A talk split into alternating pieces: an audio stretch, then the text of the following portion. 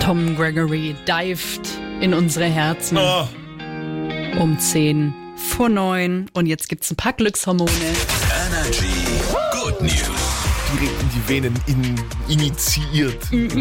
Fast übers Wort gestolpert. Meine gute Nachricht heute Morgen, anyways, kommt von unseren niederländischen Nachbarinnen. In der Stadt Bunnik sind jetzt 2000 Quadratmeter Fahrradweg mit Solarmodulen beklebt worden.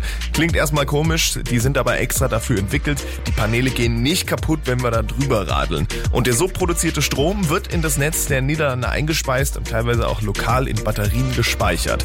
Ist eine richtig gute Idee. Vielleicht auch mal eine Überlegung für unsere Ja. Radwege. Definitiv. Fußballfans hergehört.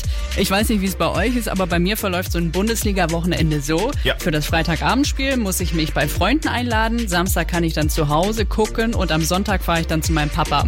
Weil einfach gefühlt jedes Spiel bei einem anderen Pay-TV-Sender läuft und das kann sich ja keiner leisten.